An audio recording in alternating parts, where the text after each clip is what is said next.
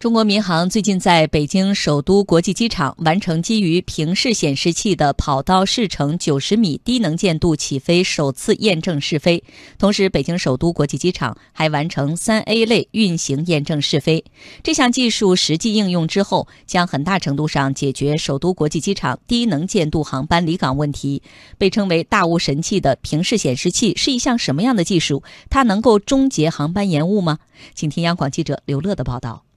十二月四号晚上，中国民航在首都国际机场圆满完成基于平视显示器的跑道视程九十米低能见度起飞首次验证试飞。未来实际应用后，能解决首都机场百分之八十的低能见度下的航班离港问题。执行这次试飞任务的山东航空公司责任机长高玉杰说：“呃，非常方便，把所有仪表盘的显示密集显示在这么一个投影器上，那么节省了飞行员的精力。”平视显示器 HUD 也被称为大雾神器，简单说就是挂在飞行员视野正前方的一面透视镜。相对于传统的机载显示器，它是一种经过优化的机载光学显示系统，在飞行过程中可以把飞行信息投射到飞行员视野正前方的透视镜上。借助它，飞行员在不断观察外界情景的同时，还能及时了解相关飞行参数和状态信息，也能在低天气标准或看不到任何目视参考的气象条件下和盲。降系统一起实现进近着陆。航空知识杂志副主编王亚楠告诉记者，飞机如果应用这个技术，是需要进行改装的。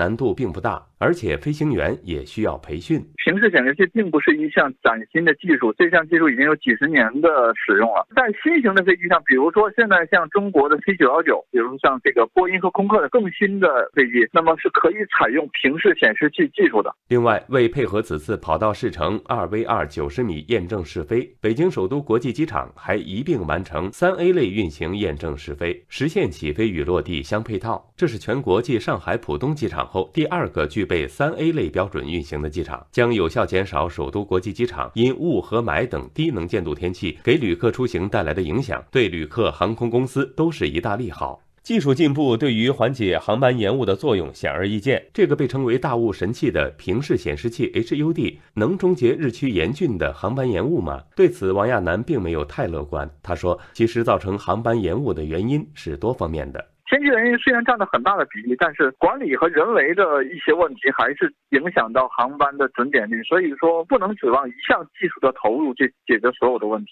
根据民航局发布的平视显示器应用发展路线图，到二零二零年，运输飞机将达到百分之五十的装机量。预计随着装机量的逐年增加，平视显示器 HUD 对航班正常性的贡献将会越来越大。